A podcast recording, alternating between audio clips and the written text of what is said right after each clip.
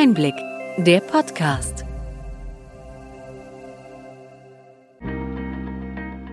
Sie hören den Einblick-Podcast, der Podcast für den tieferen und dennoch knackigen Einblick in die relevanten Ereignisse des Gesundheitswesens der vergangenen Woche vom Gesundheitsmanagement der Berlin Chemie. Heute ist der 26. November 2021. Was waren die Themen in dieser Woche? Die kommende Bundesregierung möchte die Digitalisierung mit EPA und E-Rezept beschleunigen. Wir berichten zum Thema Pflege und Gesundheit im Koalitionsvertrag. Soll eine allgemeine Impfpflicht die Maßnahmen gegen die dramatisch ansteigenden Corona-Infektionen ergänzen? Viele PolitikerInnen sind inzwischen der Ansicht. Die Intensivstationen füllen sich. Mehrere Bundesländer haben überregionale Kleeblattkonzepte zur strategischen Verlegung von PatientInnen aktiviert. Wir schauen uns den zweiten eHealth Monitor der Unternehmensberatung McKinsey näher an. Dort wird der Umsetzungsstand der Digitalisierung im deutschen Gesundheitswesen beschrieben. Die App auf Rezept soll in mehreren europäischen Ländern ebenfalls eingeführt werden. Ein Exporterfolg made in Germany.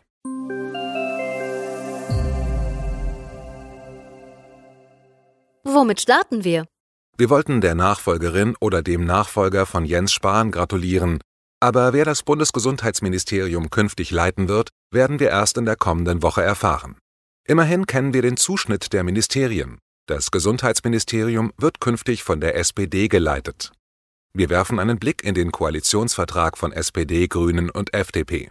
Die übliche Schonfrist von 100 Tagen wird für die neue Regierung nicht gelten, die Ampelkoalition startet auf dem derzeitigen Höhepunkt der vierten Welle der Corona-Pandemie. Es wurde in Berlin gemunkelt, dass keine der drei Ampelparteien das Gesundheitsministerium haben wollte. Neben der bald zwei Jahre andauernden Pandemie gibt es viele Baustellen im Gesundheitswesen, die Jens Spahn hinterlässt. Die Umsetzung des neuen Infektionsschutzgesetzes wird ein Sprung ins kalte Wasser sein. Für die Praxen gilt nach dem neuen Infektionsschutzgesetz, dass alle Beschäftigten also Ärztinnen und MFA und Besucherinnen, einen negativen Corona-Test vorlegen müssen, auch dann, wenn sie geimpft oder genesen sind. Dies kann entweder zweimal in der Woche mit einem PCR-Test oder alternativ mit einem täglichen Antigen-Schnelltest erfolgen. Nur Patientinnen können ohne Test in die Praxen kommen. Die Kostenübernahme für die Tests des Personals in den Praxen ist noch nicht geklärt. Derzeit werden je Praxismitarbeiterin zehn Antigen-Tests pro Monat erstattet. Für die Praxen muss ein Testkonzept erarbeitet und die Tests müssen dokumentiert werden. Die KBV kritisiert diese Regelung und sieht die Aussetzung der täglichen Testpflicht durch einige Bundesländer als richtiges Signal. Sie betont, dass die Arztpraxen bereit seien, diejenigen Testungen umzusetzen, die bei allen Arbeitgebern erfolgten. Das heißt, dass Personen, die nicht geimpft und genesen sind, sich täglich testen müssen. Kinderärztinnen in Nordrhein-Westfalen drohen mit einer Schließung der Praxen, da auch Eltern, die die kleinen Patientinnen begleiten, einen Test vorlegen sollen. Bleiben wir bei den Tests, die neben den Impfungen zentraler Bestandteil der Strategie gegen die weitere Verbreitung des Coronavirus sind. Wie kann man überprüfen, ob ein vorgelegter Test echt und gültig ist? Das Robert Koch Institut RKI hat für Gewerbetreibende und Behörden mit der CoughPass Check App eine sichere Lösung bereitgestellt, um digitale Covid-Zertifikate zu überprüfen. Diese ist aber noch viel zu unbekannt. Wir haben in den Show Notes die Informationsseite des RKI verlinkt. Geben Sie den Tipp gern weiter.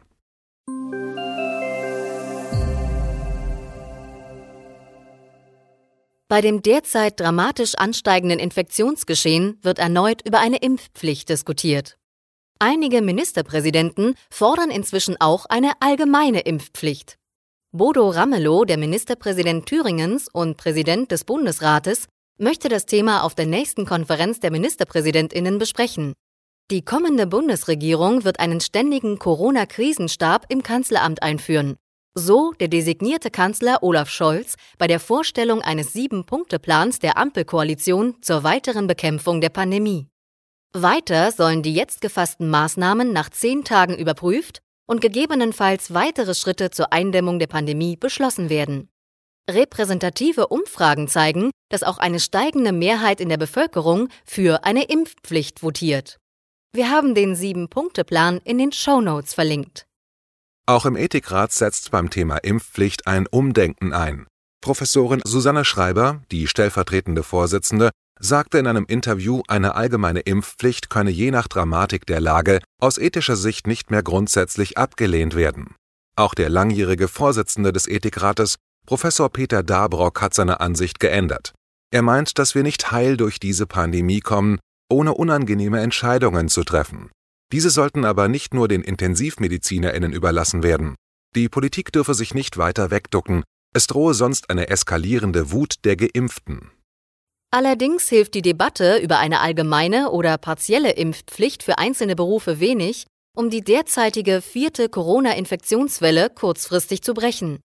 Die steigenden Zahlen an Impfungen zeigen jedoch, dass zum einen die strengeren Maßnahmen in den Bundesländern und zum anderen die deutlichen Appelle, sich impfen zu lassen, Wirkung zeigen. In Frankreich und weiteren Ländern ist eine Impfpflicht zumindest für Gesundheitsberufe schon Realität. Die befürchtete Zahl von Kündigungen bei Beschäftigten ist dort ausgeblieben. Die Bundeswehr mit ihren rund 180.000 Angehörigen hat den Corona-Impfschutz in die Liste der duldungspflichtigen Impfungen aufgenommen. Nach längerer Diskussion wurde diese Entscheidung nun durch die amtierende Bundesministerin Annegret Kramp-Karrenbauer getroffen. Die Intensivstationen füllen sich mit Corona-PatientInnen. Bayern sowie Thüringen, Sachsen, Berlin und Brandenburg haben die überregionalen Kleeblattkonzepte zur strategischen Verlegung von PatientInnen aktiviert. Schon in den nächsten Tagen sollen erste Verlegungen erfolgen. Kleeblattstrukturen wurden bereits im letzten Jahr etabliert, um bundesweit intensivmedizinische Kapazitäten zu schaffen. Mit einem neuen Kriterienkatalog wird die Kommunikation zwischen suchenden und aufnehmenden Kliniken erleichtert. Verlegungen sollen sorgfältig abgewogen werden und frühzeitig an aufnehmende Regionen gemeldet werden. Beratung gibt es beim gemeinsamen Melde- und Lagezentrum des Bundes und beim RKI.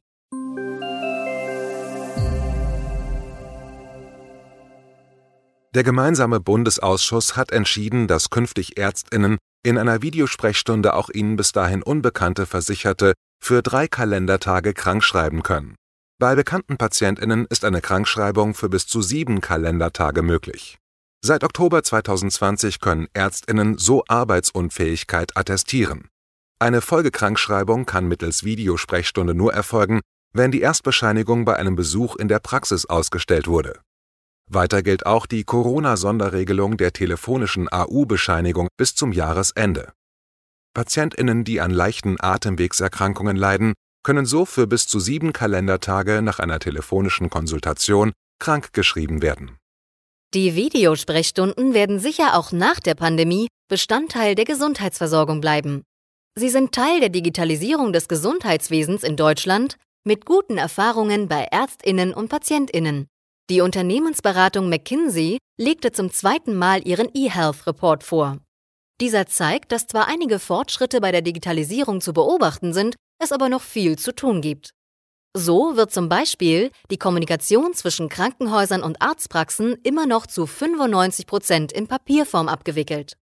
Die Zahl der digitalen Sprechstunden stieg von 3000 im Jahr 2019, also vor Corona, auf fast 2,7 Millionen im Jahr 2020, also um den Faktor 900.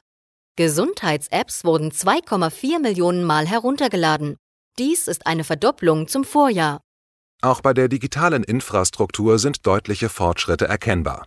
Mehr als 90 Prozent der Praxen sind nach den Erhebungen der KBV inzwischen an die Telematik-Infrastruktur angeschlossen. Insgesamt hätten sich die Rahmenbedingungen für eHealth durch die sieben entsprechenden Gesetze weiter verbessert, erklärten die AutorInnen der Studie. Wir haben weitere Informationen zum eHealth Report in den Show Notes verlinkt. Seit einem Jahr können in Deutschland Apps auf Rezept verschrieben werden. Deutschland ist hier Vorreiter. Die Ärztinnen sind derzeit noch zögerlich beim Verordnen von Digas. Allerdings sollen Apps auf Rezept nun auch in Frankreich nach dem deutschen Vorbild eingeführt werden. Dr. Kurt Höller, Programmdirektor beim European Institute of Innovation and Technology for Health, war dabei, als Frankreichs Präsident Emmanuel Macron dies in Paris verkündete. Seine Reaktion beschrieb er dem Handelsblatt Ich hatte das Gefühl, ich falle vom Stuhl. Bei der Digitale Medizin-Konferenz des Health Innovation Hub wurde die Zukunft der digitalen Gesundheitsanwendungen ebenfalls erörtert. Neben Frankreich sollen auch Belgien, Liechtenstein und Schweden sich sehr konkret mit Tigers beschäftigen. Nicht nur der Spitzenverband für digitale Gesundheitsversorgung findet diese Nachrichten gut.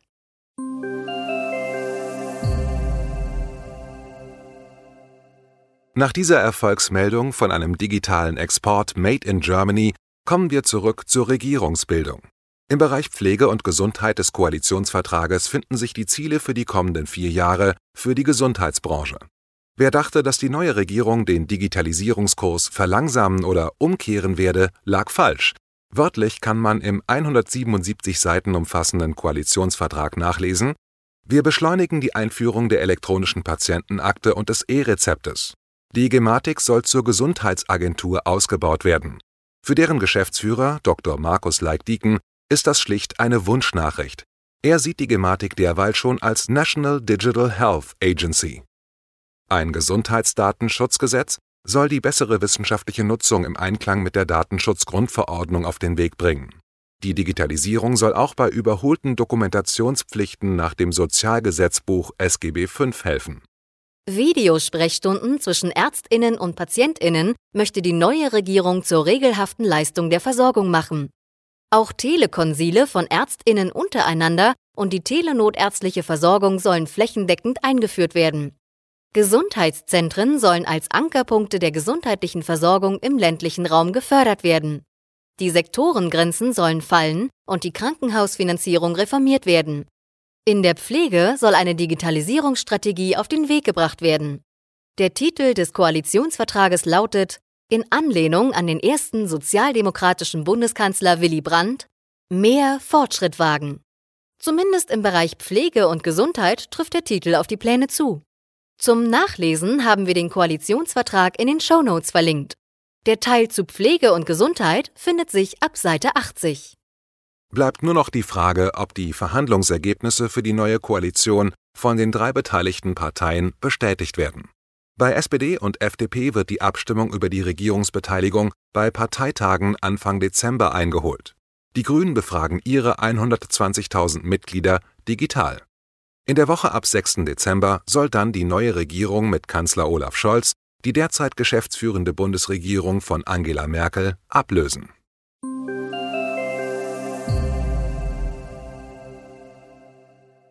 Soweit unser Rückblick. Was für Themen bringen die kommenden Wochen? Die neue Regierung und ihre Pläne für den Gesundheitsbereich werden uns weiter beschäftigen. Wir hoffen, dass sich am 4. Dezember bei der SPD klärt, wer das Gesundheitsministerium übernehmen soll. Die weitere Entwicklung der Corona-Pandemie wird den Wechsel in der Politik überlagern und die möglicherweise anstehenden Entscheidungen werden im Land sicher intensiv diskutiert werden. Am 1. Dezember startet die bundesweite Testphase für das E-Rezept für weitere ausgewählte Apotheken und Arztpraxen. So können die Anbieter von Praxis- und Apothekenverwaltungssystemen den Start des E-Rezepts weiter vorbereiten. Wir wünschen Ihnen in dieser spannenden und weiterhin herausfordernden Zeit alles Gute. Bleiben Sie gesund und kommen Sie wohlbehalten in die Adventszeit. Zünden Sie an diesem Wochenende auch ein Licht für bessere Zeiten an. Hoffentlich hat Ihnen die breite und bunte Palette an Nachrichten und Informationen gefallen. Bitte schicken Sie uns gerne Anregungen und Fragen an gesundheitsmanagement at berlin-chemie.de. Wir freuen uns, wenn Sie am nächsten Freitag wieder dabei sind beim Einblick-Podcast vom Gesundheitsmanagement der Berlin Chemie.